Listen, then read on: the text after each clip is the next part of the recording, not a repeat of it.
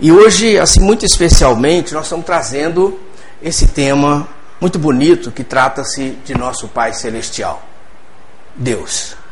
Né? A nossa proposta é desenvolver esse trabalho falando do nosso Pai de misericórdia. Assim como Emmanuel diz, aquele Pai que nos ampara e abençoa. E antes de nós nos preparando para adentrar nesse assunto belíssimo, nós trouxemos desse livro Rejubila-te em Deus, que é da Joana de Ângeles, ela escreve o primeiro capítulo sobre Deus, né, que é pertinente, o livro Rejubila-te em Deus. E ao encerrar esse primeiro capítulo, a Joana de Anjos fecha-o dizendo assim para nós: fundamentado todo o seu contributo libertador na crença em Deus, o Espiritismo afirma que Deus é a inteligência suprema e a causa primeira de todas as coisas. Em sintética definição, que deram os Espíritos ao codificador quando os interrogou. Deus, portanto, encontra-se íncito no ser, aguardando ser descoberto e ampliado, assim como no universo em todas as suas manifestações. Docemente, Jesus chamava-o Pai, numa expressão de infinita doçura e afabilidade, facultando a todos buscá-lo e vivenciá-lo ao longo da experiência evolutiva que mais os aproxima dele permear-se do seu amor e auscultá-lo na mente e no coração. É o dever que a todos cumpre vivenciar nesse grave momento de aflições e de dores que dominam os indivíduos e a sociedade terrena. Enquanto isso, Deus ama e aguarda. É muito bonito. Deus dá vontade de a gente continuar lendo, né? Mas fica aí a sugestão. Mas a verdade uma vez lendo essa mensagem da Joana e começando a refletir nesse assunto, a gente percebe, todos nós percebemos, que a humanidade nunca necessitou tanto de falar do nosso Pai. Não só falar do nosso Pai, como falar com Ele, meditar nele, conversar com Ele. E a gente verificou que no livro dos Espíritos, que nós sabemos ser a maior obra filosófica que a Terra já conheceu, o livro dos Espíritos, tudo que nós quisermos tem lá. E a gente verifica que Allan Kardec começa a conversa, a sua pesquisa, a sua codificação da matéria advinda dos Espíritos, do Senhor, pela primeira questão, que teria que ser pelo começo, que é Deus. E a gente vai percebendo que o livro dos Espíritos, que nos apresenta, apresenta 17 capítulos de introdução, mais duas páginas, duas páginas e meia, mais ou menos, de prolegômenos. Prolegômenos esse, que é um prefácio especial, de uma forma lírica, bonita, extraordinária, assinado ali por São João Evangelista, São Vicente de Paulo, Santo Agostinho, São Luís, Sócrates, Platão, e ainda deixaram um etc. Na maioria das edições tem um etc. que nós podemos interpretar como estamos assinando em nome do nosso Pai e da legião de espíritos consoladores. Aí a gente avança no livro dos Espíritos, 1019 perguntas e respostas, no miolo do livro, no bojo do livro. 1019 perguntas e respostas. E depois, ao final, nove capítulos de conclusão, o último deles é assinado lá, Santo Agostinho. Mas é algo tão belo que a gente vai percebendo que Allan Kardec, ao codificar o livro, ele, ele, fez, ele foi, fez, conseguiu montar um link de perguntas. Ou seja, entrelaçou as perguntas de tal forma que não existe uma pergunta independente da outra. Sabe, aquele tecer de uma rede cujos fios são de luz. Ele foi tecendo e a gente, se não tiver cuidado na hora de estudar o livro, a gente acha que ele mudou de assunto. Se a gente for da pergunta 1, 2, 3, depois para a décima, nós vamos ver que dá uma sequência perfeita, porque o Evangelho é assim. A doutrina espírita é o Evangelho do Cristo. Se nós pularmos da décima para a centésima, nós vamos ver que dá um link também, porque o Evangelho é contínuo na nossa vida. É algo extraordinário. Então, na primeira pergunta, ele lança aos Espíritos do Senhor assim: que é Deus? E os Espíritos respondem para ele: Deus, inteligência suprema, causa primária de todas as coisas. Causa primária de todas as coisas. Ali começou tudo, né? O Pai sustenta tudo, o Pai é, energiza tudo, dá vida a tudo e de tudo Ele cria. Em todos os reinos da criação, todas as criaturas do universo. O Pai cuida uma a uma, todos os momentos. Mas Allan Kardec, abrindo o raciocínio para o consolo e conforto da humanidade, ele lança uma segunda pergunta. Só que, quando nós estávamos dizendo tem que ficar atento, porque a gente imagina assim, acho que ele mudou de assunto. Porque afinal de contas ele perguntou que é Deus. Agora, na segunda pergunta, ele pergunta aos Espíritos assim: que se deve entender por infinito? Parece que ele mudou de assunto, mas não mudou. Que se deve entender por infinito.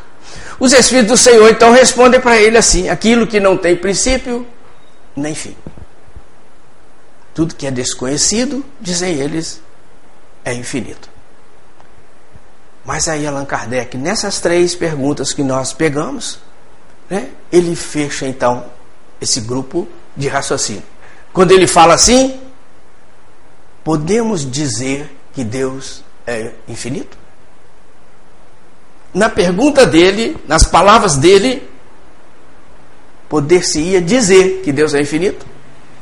Que a gente mistura um pouco, né? As nossas palavras humildes com as palavras belas do livro dos Espíritos. Poder-se-ia dizer que Deus é infinito? Então ele não mudou de assunto, ele voltou a querer saber sobre Deus. Aí os Espíritos vão dizer para ele assim: definição incompleta. Pobreza da linguagem humana. Insuficiente para definir o que está acima da linguagem dos homens. Pobreza da linguagem humana. E é muito interessante quando eles falam assim, porque se a gente for avançar depois nos atributos da divindade, no próprio livro dos Espíritos, eles vão dizer assim: que se nós dissermos que Deus é infinito, nós estaremos atribuindo uma qualidade a Deus. Nós estaremos atribuindo uma qualidade a Deus. Porque Deus, analogicamente, nós vamos concluindo, porque Deus está muito além do infinito. Mesmo porque, se houvesse infinito, ou havendo infinito, Deus que o criou. Né? Então Deus é a causa primária de todas as coisas. Mas a gente avançou no raciocínio, porque o nosso objetivo é abrir o nosso raciocínio para a gente entender melhor, afinal de contas, a doutrina espírita é a fé raciocinada à luz da lógica, da razão, nós temos que ir entendendo e avançando como em águas profundas, onde nós vamos, às vezes, abrindo cada vez mais as chances do aprendizado. Aí nós fomos para a questão número 10. Nós falamos no início que o livro dos Espíritos tem 1019 questões. Vocês vão ver que nós vamos falar aqui de cinco. Olha quanta coisa tem lá no livro para a gente olhar. Quanta coisa. Nós vamos falar apenas de cinco. Nós vamos pegar agora a número 10. Quando ele perguntou para os espíritos assim, não mudou de assunto. Querem ver? Pergunta assim: pode o homem compreender a natureza íntima de Deus? Mudando a ordem, né? Pelas nossas palavras. O homem pode entender a natureza íntima de Deus? Os espíritos vão dizer para ele assim: não, falta-lhe para isso o sentido. Falta para nós o sentido para entender a natureza íntima de Deus. Mas aí ele tece mais uma pergunta, ele emenda mais uma pergunta. Quando ele diz assim: será dado um dia ao homem compreender o mistério da divindade? E é muito bonito porque se nós não podemos entender hoje a natureza íntima de Deus, será que um dia nós vamos poder entender? Essa é a pergunta dele. E aí os Espíritos do Senhor respondem para ele: quando não mais tiver o espírito obscurecido pela matéria, quando pela sua perfeição se houver aproximado de Deus, ele o verá e compreenderá. Quando não mais tiver o espírito obscurecido pela matéria. aproximando do Pai, ele o verá e compreenderá. Aí a gente começa a entender melhor como que todos nós temos um determinismo de avançar, cada vez mais avançar, né? buscando a autotransformação, buscando esse sentido maior da vida, que é nos aproximar do Pai. Por isso que Jesus fala no Evangelho: né? Vós sois deuses, podeis fazer o que eu faço e muito mais. Porque à medida que nós vamos avançando, nós vamos chegar tão próximo ao Pai que nós vamos poder dizer, como Jesus diz: Eu e o Pai somos um. Não é isso que Jesus fala? Quem me conhece, conhece o Pai. E a gente está falando dessa tecer de uma rede de luz, de perguntas. E isso é uma realidade. Vamos ver o que, que Kardec comenta, porque o livro dos Espíritos é assim. Vem a pergunta que é de Allan Kardec, depois vem a resposta dos Espíritos, que na maioria das edições vem entre aspas, e depois, na maioria das perguntas, vem as letrinhas miudinhas ao final. Esse é um comentário de Allan Kardec. Então ele vai dizer para nós assim, nessa questão, nós não vamos ler tudo, apenas umas linhas, quando ele diz assim: a inferioridade das faculdades do homem não lhe permite compreender a natureza íntima de Deus. A inferioridade não lhe permite conhecer a natureza íntima de Deus. Na infância da humanidade, o homem confunde muitas vezes com a criatura, cujas imperfeições lhe atribui. Mas à medida que nele se desenvolve o senso moral, o seu pensamento penetra melhor no âmago das coisas. E é tão sério isso, porque a gente começou ao longo dos séculos, ao longo dos milênios, a gente começou a adotar uma figura divina como nós. A gente começou a imaginar Deus como uma criatura humana. Até mesmo fazendo guerra, cometendo equívocos, nós. Né? Nós vemos até hoje em muitos lugares, basta a gente observar, né? alguns credos religiosos que sempre usaram, ainda utilizam ainda, sempre aquele ancião, o pai como aquele ancião, né? com um cajado, ou sentado num trono, barbas longas, né? cabelos encanecidos pela neve do tempo, como se o pai ficasse ali assentado o tempo todo. A gente esquecendo que as palavras do Cristo são: meu pai trabalha até hoje e eu também. Porque o pai trabalha o tempo todo. É preciso a gente ter essa convicção. Afinal de contas, afinal de contas, né? Nós temos um universo, né? O nosso orbe terrestre. O orbe terrestre é esse criado há 4 bilhões e meio de anos atrás, cujo governador, administrador de tudo, por ordem do Pai, sob orientação do Pai, foi o Cristo, Jesus, que há 4 bilhões e meio de anos atrás já era divindade. É por isso que a Joana de Anjos vai dizer para nós, né, que Jesus é muito mais importante do que aquilo, pelo que ele não fez aqui na terra, do que por aquilo que ele fez. 4 bilhões e meio de anos atrás. E hoje nós temos mais. Hoje a ciência já traz mais informações. Porque até agora, dizem os cientistas, né? Depois que substituíram o telescópio Hubble, né? que parece que está no, no, no, ainda é, é, no ar, mas colocaram o mais potente, eles perceberam e se assustaram. E falaram assim: a nossa linguagem de universo está errada. Nós temos muitos universos. Tem que colocar o S. Com todas as galáxias, constelações que o universo tem, imaginem N universos com tudo isso. Então quem governa, quem controla tudo isso é o Pai de misericórdia, que dá vida a tudo, que sustenta tudo. Mas aquela formiguinha que está no açúcar lá em casa agora, daquela que a gente nem enxerga também? Também. Ela está desenvolvendo o aparelho digestivo? Também. E a formiguinha que está cortando a roseira lá também? Também. Também. Aqueles animálculos que só com o telescópio se vê, microscópio, perdão, também, também. Porque sustenta tudo, porque tudo está inserido na energia dele. Deus está em tudo, está em todos. Se ele está em tudo e está em todos, tudo e todos estamos inseridos nele. É por isso que nós respiramos. Por isso que nossos rins estão filtrando o sangue do corpo todinho a cada 50 minutos. Imagine a pessoa vivendo 100 anos. Expectativa de vida está aumentando, os cientistas já estão até falando agora que nos próximos 20, 30 anos as pessoas vão passar a viver 120 anos. Imagine os rins continuando filtrando o sangue todo do corpo sem que nós notemos. Tudo funcionando. Por misericórdia, por amor do Pai. Quando a gente estava refletindo nisso, a gente tem que ampliar o nosso raciocínio. Por quê? Dr. Cressy Morrison. Cressy Morrison, um cientista que foi presidente da Academia de Ciências de Nova York. Dr. Cressy diz assim: Eu passei a acreditar em Deus. Antes, quando eu assumi a Academia de Ciências de Nova York, eu era totalmente cético. Não acreditava em Deus. Agora, diz ele, anos depois, eu passei a acreditar em Deus.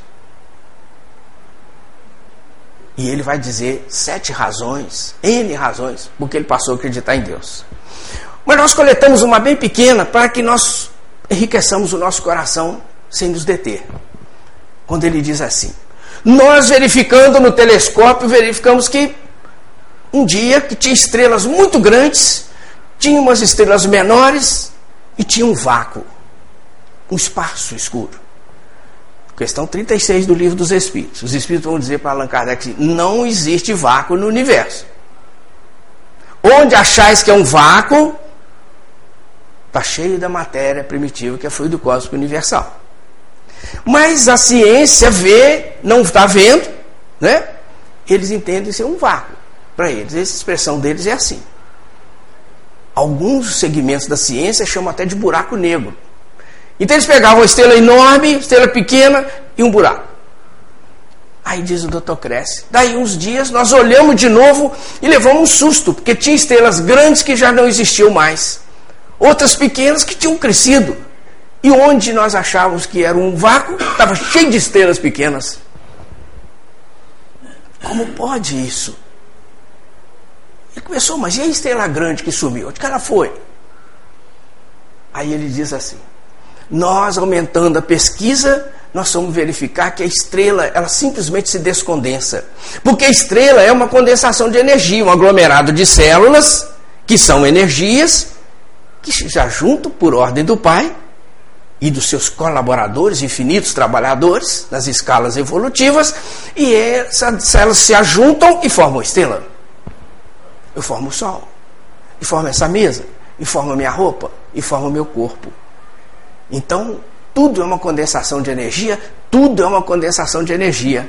Que vencido o ciclo de vida, que pode ser de um ano, de um mês, de um dia, dez anos, um século, vencido o ciclo, não tendo mais utilidade, porque o ciclo está completo, ele se descondensa e as energias voltam ao fluido cósmico universal e, no caso do homem, o espírito sai, segue sua romagem evolutiva. Que beleza! Começa como é bela a vida. Como é bela a vida. Porque a gente percebe que esse pai, com todas essas transições, está cuidando de cada um, de cada um.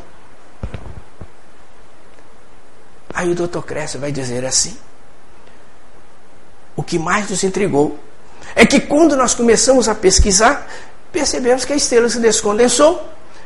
E quando ela se descondensou, ela se tornou 5 milhões, 5 milhões de aeróglitos ou meteoritos.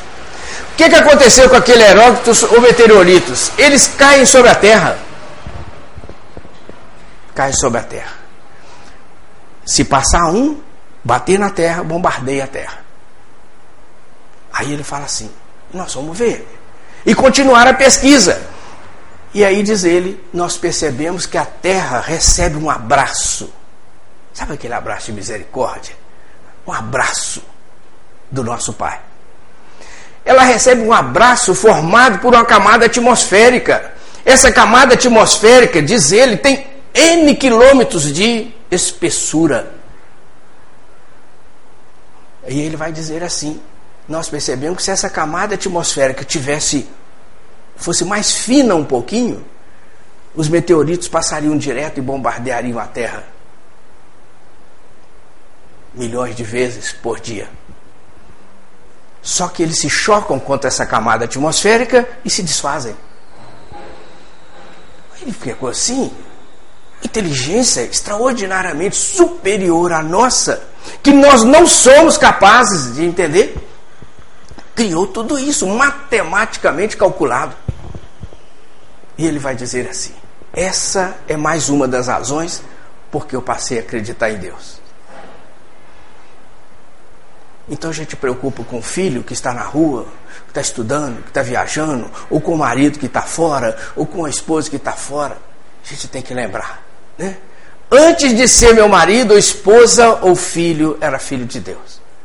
Depois que deixar de ser minha filha, minha esposa ou filho, vai continuar sendo filho de Deus. Porque Deus é assim. Cuida das rosas, das flores, cuida de cada um de nós, porque nós somos as grandes flores do futuro do Pai. É por isso que conta a historinha, né, a história né, de Santo Agostinho, que certa vez, depois que Santo Agostinho, depois de 30 anos de idade, porque até lá ele era meio que assim, né? Meio da pá virada, né? Perdoa a expressão, né? Mas ele que fala. Está lá no livro Confissões dele. E ele, muita dificuldade, e Santa Mônica orando pelo filho. Era o filho do meio, de, de três, era o filho do meio. Complicado. E Mônica, a cada momento que lembrava do filho, orava pelo, ao pai, por ele. Então, depois de 30 anos, Santo Agostinho resolveu mudar a rota do seu barco. Mudar a rota do seu barco. Aí a gente vai abrindo parênteses dentro de parênteses, né? Quando a gente lembra aquele jovem rapaz que nos procurava há poucos dias, falando assim, senhor Geraldo, eu estou sentindo com a minha canoinha no alto mar e as ondas estão vindo me sufocando e eu estou remando, estou remando e falta braço para remar, senhor Geraldo. Falei, pois é, meu filho, mas você esquece que o maior timoneiro de todos os tempos, o maior remador de todos os tempos está do seu lado da sua canoinha. É preciso conversar com ele. Mas Santo Agostinho percebeu isso e começou a conversar com ele. E aí mudou a rota da canoinha dele. Completamente. Tornando-se essa entidade hoje, irmão maior, dos maiores vulgarizadores ou divulgadores do Espiritismo. Santo Agostinho. Todos os livros, pode procurar muitas mensagens de Santo Agostinho. Evangelho segundo o Espiritismo direto. Livro dos médios direto. Livro dos Espíritos direto. Então, diz a história um dia ele depois já dessa mudança dele, ele estava curioso, mas eu não consigo entender Deus. Eu tenho que entender. E saiu andando numa praia lá, pensando, é que é, né? É que é Deus. Que coisa, olhava tudo, a natureza, o mar, gente, o mar. Olha só, mas como é que pode? E aí de repente ele vê uma criança longe, pequenininha, agachada e ele ficou olhando, e a criança pegava uma canequinha assim, pequenininha, corria lá na onda do mar, enchia a canequinha, voltava, furava um buraquinho na areia e colocava água. Corria lá na onda, enchia, colocava. O que, que você está fazendo?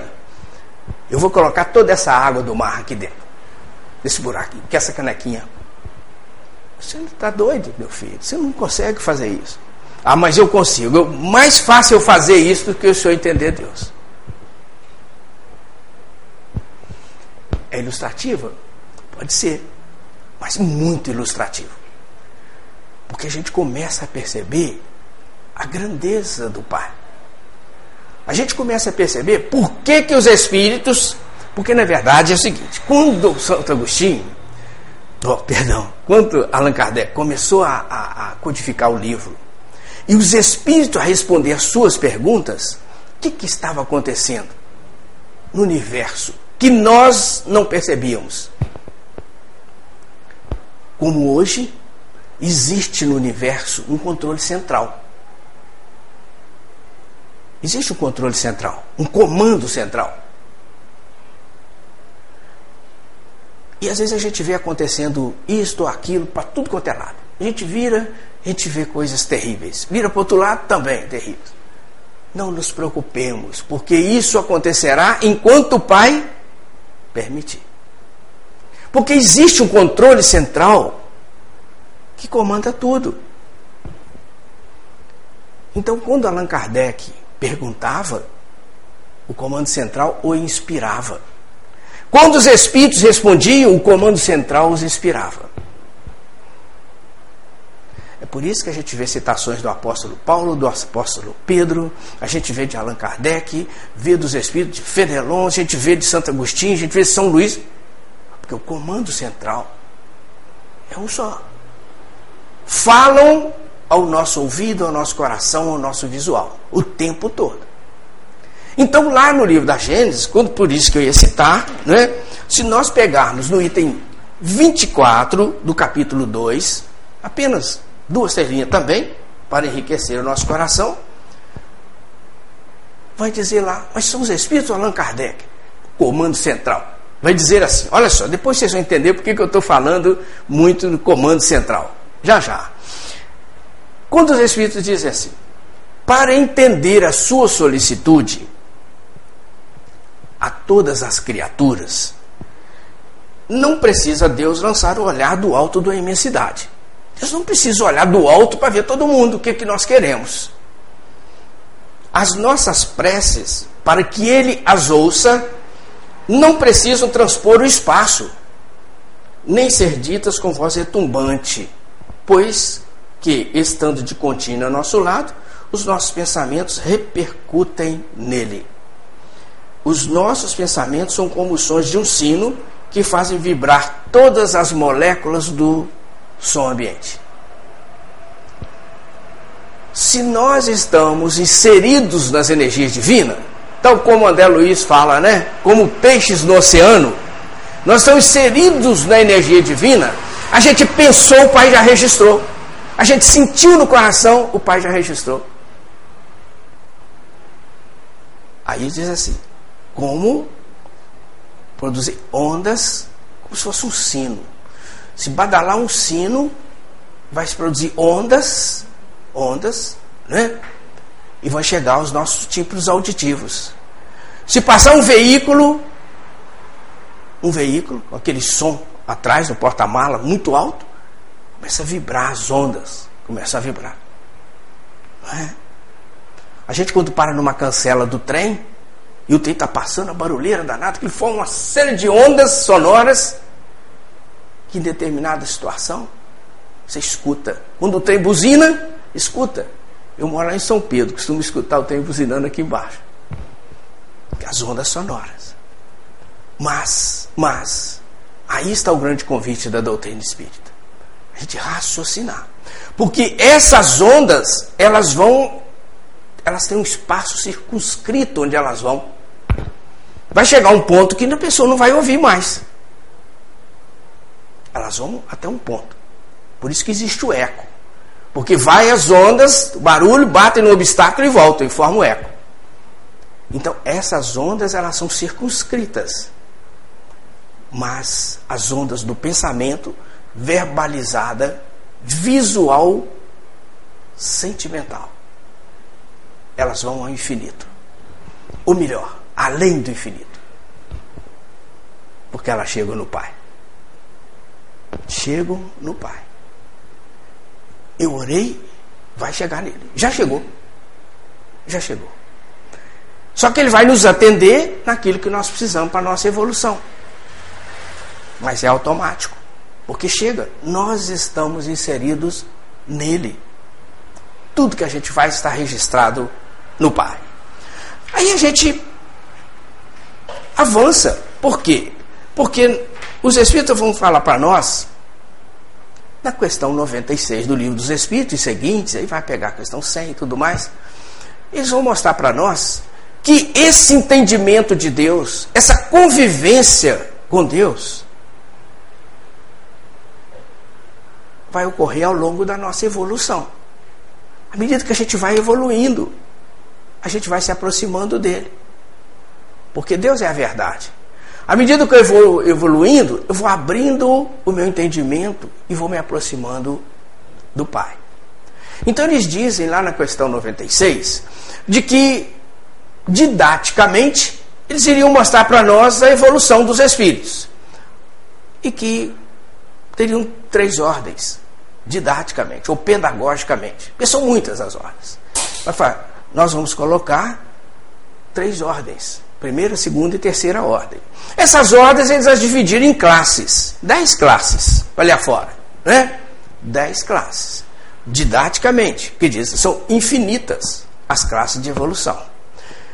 Mas só para a gente entender, essas ordens, então, no topo da pirâmide, como se fosse uma pirâmide, no topo da pirâmide estão os espíritos puros, os espíritos celestes, os espíritos das esferas crísticas.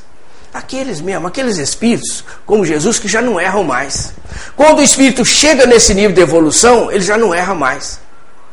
Então, ele, ele sabe manipular todas as energias que nós não vemos, que são as reais, as que realmente existem, as que jamais acabam, né? eles manipulam o fluido cósmico universal com naturalidade. Então, estou com uma célula doente, eles manipulam a energia, injeta aquela energia naquela célula e ela fica sã. É assim, a cura. Na época de Jesus, aqui no planeta, porque ele continua curando, ele, à distância, simplesmente manipulava, manipulava pela sua vontade, que era a vontade do Pai, ele mesmo dizia e diz, né, eu vim para fazer a vontade daquele que me enviou. É assim. Então, ele manipulava, substituía uma célula doente, uma ação por uma ação, uma energia salutar numa célula doente. E a pessoa saía andando. E nós, sem entender isso, por isso que a doutrina chega e abre o leque, ela abre os janelões assim da vida para gente. E a gente, sem entender, assim, foi milagre. Não, não foi milagre, é sabedoria. É diferente. Sabedoria divina.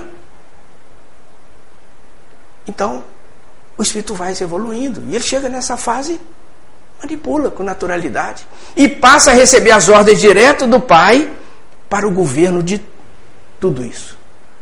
Que nós citamos aqui um pouquinho. Porque eles é que governam o mundo sob a orientação do nosso Pai. Só que eles passam as ordens para outras escalas mais inferiorizadas. Ou melhor, menos elevadas. Fica mais bonito e real falar assim, né? E as ordens vão passando de escalas para escala. Então nós temos no meio da pirâmide os espíritos benévolos.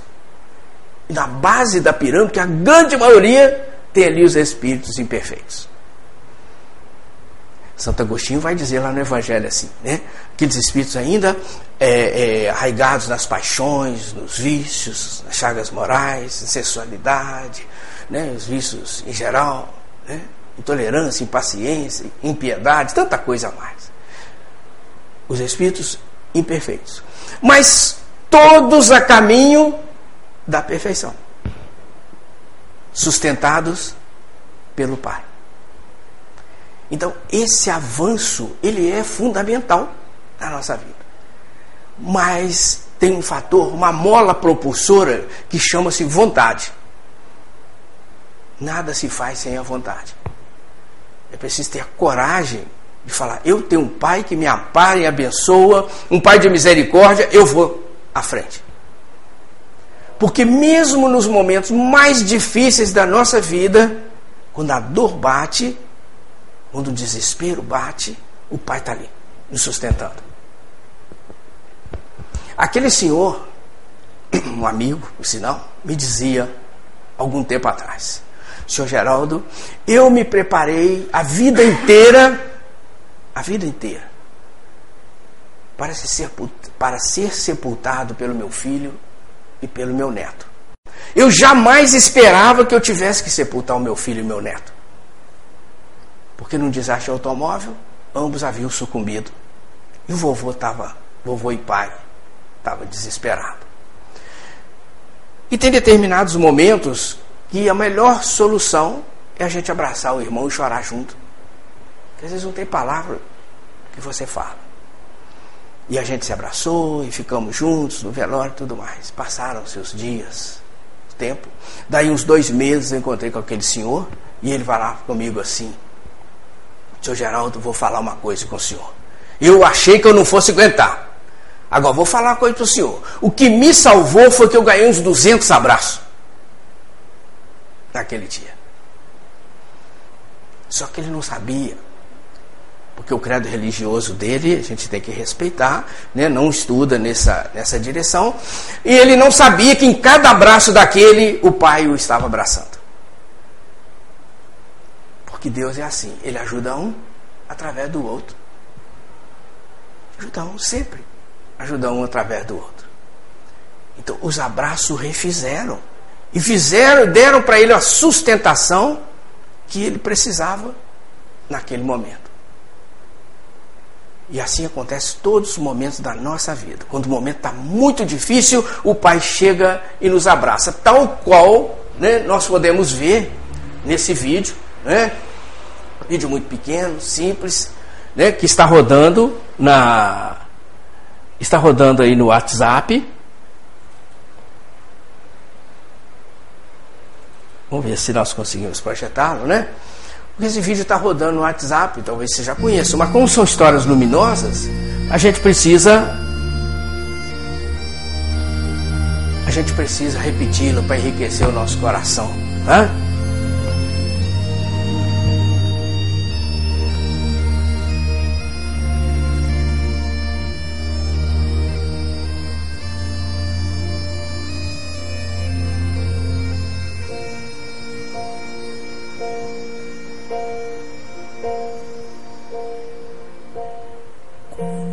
Chorei e as lágrimas caíram.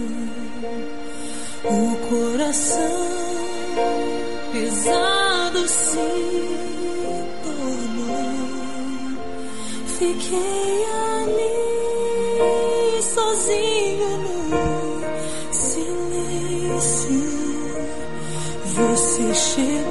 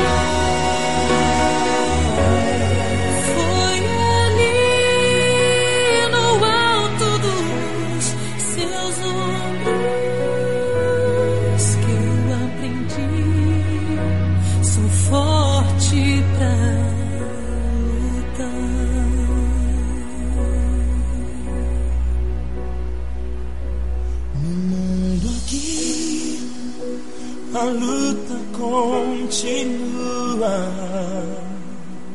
São corações cansados de chorar. Mas quando estou contigo, eu fecho os olhos e posso ver o céu a me esperar.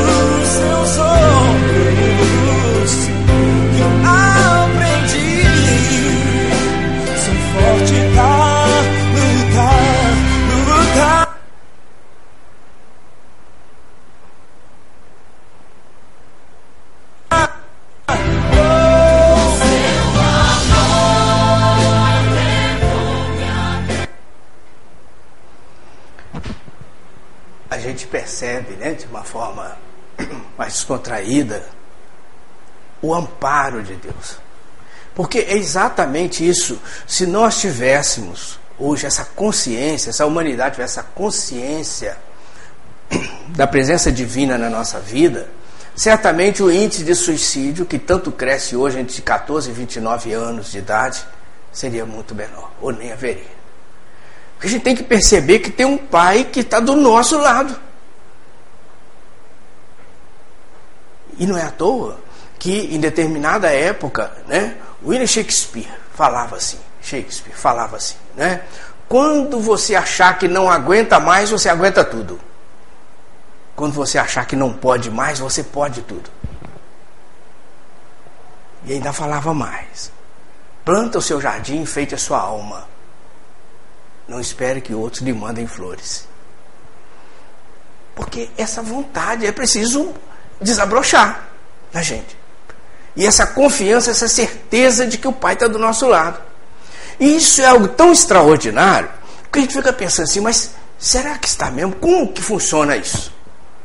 Se a gente for, né? Se a gente for, não vamos muito longe. Nós vamos no Evangelho segundo o Espiritismo. Né? A gente pegou lá de quatro ou cinco parágrafos, pegamos dois. Para enriquecer o nosso coração. Quando a gente olha o prefácio do Evangelho segundo o Espiritismo, a gente vai sentir esse abraço do Pai na humanidade. No coração de cada um de nós e na humanidade como um todo. Porque lá no prefácio, o Espírito Verdade, ele começa dizendo para nós de uma forma belíssima. É aquela forma tão bela, tão lírica, sabe? Quando a gente começa a ler, é preciso colocar um lencinho do lado, porque se rolar uma lágrima no rosto, a gente enxuga e continua lendo. Porque a lágrima foi sagrada no Jardim das Oliveiras. Faz parte do lavar a alma, faz parte da reformulação. Quando o benfeitor espiritual mostra para nós o abraço do Pai. Quando ele diz assim: os Espíritos do Senhor, olha o que ele diz: os Espíritos do Senhor, que são as virtudes dos céus. Qual o imenso exército que se movimenta ao receber as ordens do seu comando. Por isso nós estamos usando a palavra comando o controle central. Como um imenso exército a receber as ordens do seu comando, espalham-se por toda a superfície terrestre. E semelhantes a estrelas cadentes, vem iluminar os caminhos e abrir os olhos aos cegos. Não existe algo mais belo. Porque ao receber as ordens do seu comando, espalham-se por toda a superfície terrestre como nós dissemos, que é tudo um link, tudo interligado, essa rede de luz do Pai. Se a gente for no Evangelho segundo o Espiritismo, mais à frente, mais à frente, nós vamos ver, quando fala da autoridade da doutrina espírita, nós vamos perceber que essas estrelas cadentes que se espalham por toda a superfície terrestre, como um imenso exército, eles não escolheram ninguém para se comunicar independente de classe social, de cor, etnia, de nacionalidade, de idade, comunicar para todos os lados. Nossa, gente, nós estamos aqui, tem um Pai que cuida de todos nós e nós estamos executando a Sua vontade. É maravilhoso. Aí a gente avançou. Peguei o outro parágrafo, porque não dá para a gente esticar muito em função do nosso tempo. Quando ele diz assim: As grandes vozes do céu ressoam como sons de trombetas. As grandes vozes do céu ressoam como sons de trombetas. E os cânticos dos anjos se lhes associam. Nós os convidamos a vós, homens, para o divino concerto tomai da lira, fazei uníssonas as vossas vozes, e que no hino sagrado ela se estenda e repercuta de um extremo a outro do universo. Como sons de trombetas, nós destacamos apenas, né? poderíamos pegar palavra por palavra, mas a gente vai pegar, é, pontuamos duas situações. Quando fala assim, as grandes vozes do céu ressoam como sons de trombetas para quem conhece o exército, para quem não conhece também, né? ou já serviu, ou é militar, né? a gente vai perceber que a trombeta ou a corneta, quando toca no exército, né? é para chamar atenção. Dependendo do toque, o soldado vai saber que é para baixar as armas, ou para levantar as armas, ou para marchar, ou para esperar o general, ou para esperar a autoridade que está chegando. Mas em qualquer situação, é para chamar atenção. Então eles chegaram com os sons de trombetas para todos os lados, chamando a humanidade, como ele disse no primeiro parágrafo, abrindo os olhos aos cegos, porque as pessoas estavam correndo atrás de títulos, de valores, de dinheiro. Não é hoje não, nós estamos falando lá de trás. Né? Como se, como se a vida fosse entre o berço e o túmulo. E ele chega gente trazendo a notícia extraordinária, um presente que a humanidade já recebeu. Aliás, recebeu com Jesus. Mas nós não entendemos nada, depois o Pai mandou esmiuçar isso aí para nós. Misericórdia divina, outra misericórdia divina. Gente, a alma é imortal. O que vocês estão brigando para conseguir aí, dinheiro, título e tudo, vai ficar no túmulo. O que segue é o que tivemos aqui dentro. É o sentimento. É o sentimento. Tanto é que é o sentimento que o benfeitor vai dizer logo a seguida. Né? Tomai da lira e fazer uníssonas as vossas vozes. Nós vamos pegar só esse pontinho. Tomai da lira. O que é a lira? A lira é um instrumento musical de teclas fixas, pelo menos a que eu conheço, de teclas fixas, e o musicista, ele tem um, um, um, instrumentozinho, tipo uma batuta, com a bolinha na ponta, e ele então vai batendo. E ele extrai o som dali, da lira. E aquele som, o musicista, sabendo, vai integrar uma orquestra. Porque ele fala assim: nós somos convidados para o divino concerto. Temos a lira e fomos convidados para o divino concerto. Pensou gente num concerto musical? Que coisa mais linda que isso? Só que tem um detalhe. A lira que ele se refere aqui não é esse instrumento de tecla fixa, não. É a tecla do coração. É o coração. Isso mesmo. Esse é que nós somos convidados. Só que a humanidade toda está convidada a participar de um concerto. É um concerto para todo mundo. Por isso que Jesus fala assim: haverá mais festa no céu por um pecador que se arrepende do que por 99 justos que lá já estejam. Porque é uma festa, um concerto é uma festa. Só de ouvir. Imagine de participar e de tocar. Então, nós precisamos botar essa lira para fazer som. Tocar o nosso coração, tocar o coração do nosso irmão. Existe para todo lado. Oportunidade da gente tocar os corações. Fazer desenvolver o sentimento, que é esse que vai nos alçar voo aos píncaros da evolução. O sentimento. Então nós temos que ter essa coragem. E é, é essa coragem que nos faz lembrar lá dos irmãos do continente africano. Porque algum tempo atrás, colegas nossos né? inclusive um que uma que trabalha conosco na nossa casa, né? integrando aquele grupo Fraternidade Sem Fronteiras, vocês já devem ter visto, se não viram, é importante ver na internet, né? Um grupo lá de Campo Grande, do Centro Espírita em Campo Grande, que começou um trabalho e hoje já se tornou um trabalho quase que ecumênico, porque tem irmãos de todas as religiões, de todas as profissões que juntaram ao grupo para ir lá socorrer os irmãos moçambiquenses. Eles chegaram lá, Moçambique, né? socorrer as crianças, porque mais de 50% das crianças lá são portadores de HIV e não têm um teto para esconder das intempéries do tempo e andam um lado para o outro.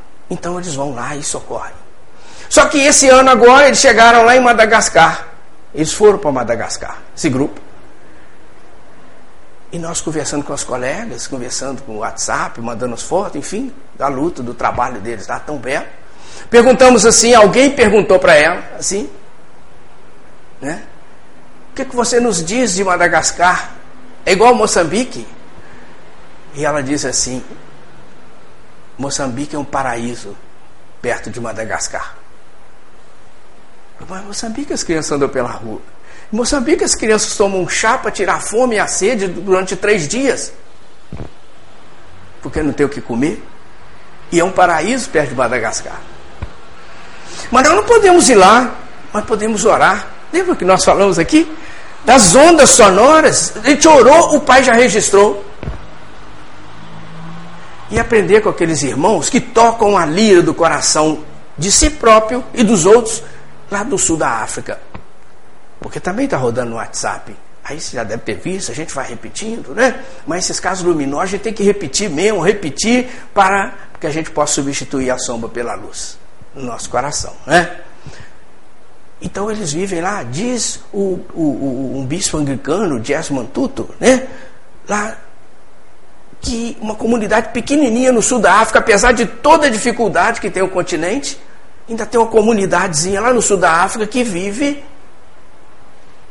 em perfeita confraternização, em lei de cooperação, a lei da caridade, que é a materialização do amor, o amor de Jesus, aquele amor incondicional, é o amor do Pai. Vivem assim lá no sul da África e dizem assim: não falta nada para ninguém. Porque lá é assim. Quem planta milho, só planta milho. Quem planta feijão, só planta feijão. Quem planta arroz, só planta arroz. Ao colher, eles dividem, eles trocam. E não falta nada para ninguém.